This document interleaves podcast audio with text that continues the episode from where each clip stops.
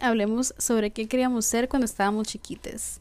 La neta, yo ahorita estaba pensando en esto porque un pensamiento me llevó al otro. Y como les acabo de subir el, episodio de Blink Ring eh, sobre esta clica de famosos, bueno, de niños que le robaban a famosos y se hicieron súper famosos, pues al final tuve una revelación que era que la sociedad estaba cambiando, evolucionando, pero al mismo tiempo repitiendo patrones de que en aquel entonces el hit eran los influencers, las celebridades que te permitían ser parte de su vida, que te dejaban entrar a su casa, entrar a su vida, te subían videos, te mostraban el, adentro de su casa, te mostraban su cuarto, que room tour, house tour, así, ¿sabes?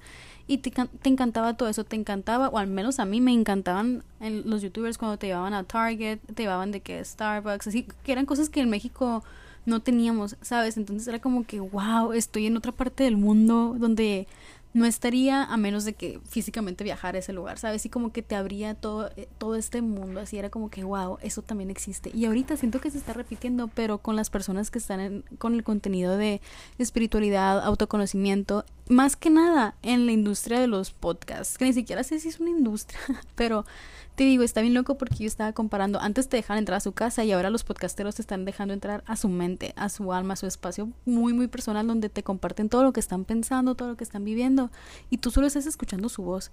Ya ni siquiera estás viendo otro lado del mundo, estás viendo otra perspectiva. Ya no estás viendo qué trae puesto o cómo, cómo se ve, estás viendo cómo se siente, cómo piensa. Entonces está bien loco yo de que, wow, y me, me quedé pensando de que, ¿por qué me causa tanta fascinación este tema de la fama?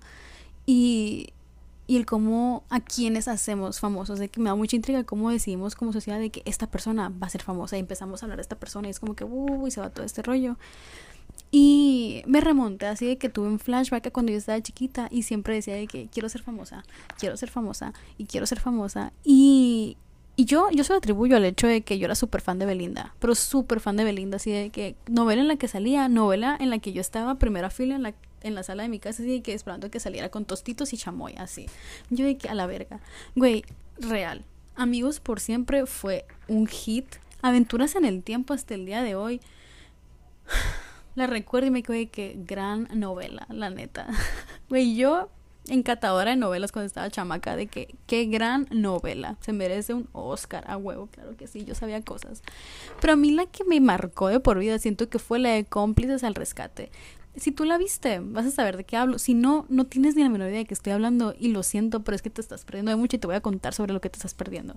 Era una novela de Belinda cuando estaba chiquita donde hacía dos papeles. Eran unas gemelas y una se llamaba Mariana y era como la niña de pueblo, súper noble, sencilla y todo bien, ¿no? Y la otra gemela se llamaba Silvana y era como que esta niña de ciudad, súper famosa, de que con la mejor ropa y súper fashion y así.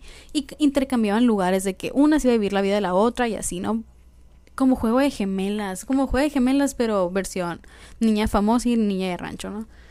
Y, y ya, pues a mí me gustó mucho esa novela y yo dije, qué, qué padre, yo quiero ser ella, quiero ser lo mejor de dos mundos, quiero ser Hannah Montana, básicamente, ¿no? Se dan cuenta cómo todo se repite y ni siquiera nos damos cuenta de que, bueno, yo no me doy cuenta, pero tengo una brocha en la mano y estoy de que moviéndola como locutora, así no me estás viendo, pero traigo un desmadre.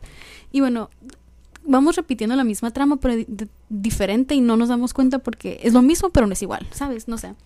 Y bueno, X. Y como que me metió en la cabeza que lo mejor, así lo más fregón, lo top sería ser famosa. Y yo me quedé pensando, güey, todo este tiempo, toda mi vida, habrá sido ese pensamiento mío de chiquita de ser famosa lo que me hacía tomar cada decisión y, y, marcar cada interés y sabes porque tenía muy arraigado eso de que wow ser famosa es lo más chill lo más chill lo más chilo lo más cool sabes me quedé pensando de que wow habrá otras personas que hayan tenido ese momento pero de que con otra profesión, de que por ejemplo algo pasó en sus vidas que las apantalló tanto que fue así como que wow, quiero ser doctora o wow, quiero ser psicóloga.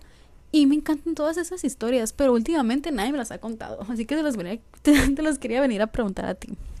O a lo mejor yo no he hecho esa pregunta en mucho tiempo. Siento que cuando más la hacía era cuando iba a entrar a la uni y no sabía qué estudiar. Y yo estaba así como de que, ¿y tú por qué estudiaste lo que estudiaste? ¿Y tú por qué estudiaste lo que estudiaste? Y como que quería saber, pero hace mucho que no me volví a replantear esta pregunta, pues. Entonces ahorita que se me vino a la mente, yo de que, wow, ¿por qué? ¿Por qué la gente es lo que es? O sea, si es porque siempre lo quiso ser o, o no, y es algo que vas viendo conforme creces, a lo mejor nadie tuvo ese momento que yo tuve de, wow, quiero ser famosa, ¿sabes? Y, y, tuvieron otro similar, pero sobre otra profesión. O a lo mejor no, a lo mejor fue una decisión mucho más fácil de, ah, pues es que mi familia eran puros doctores y a mí me llamó la atención siempre la medicina, siempre estuvo a mi alrededor y por eso en medicina.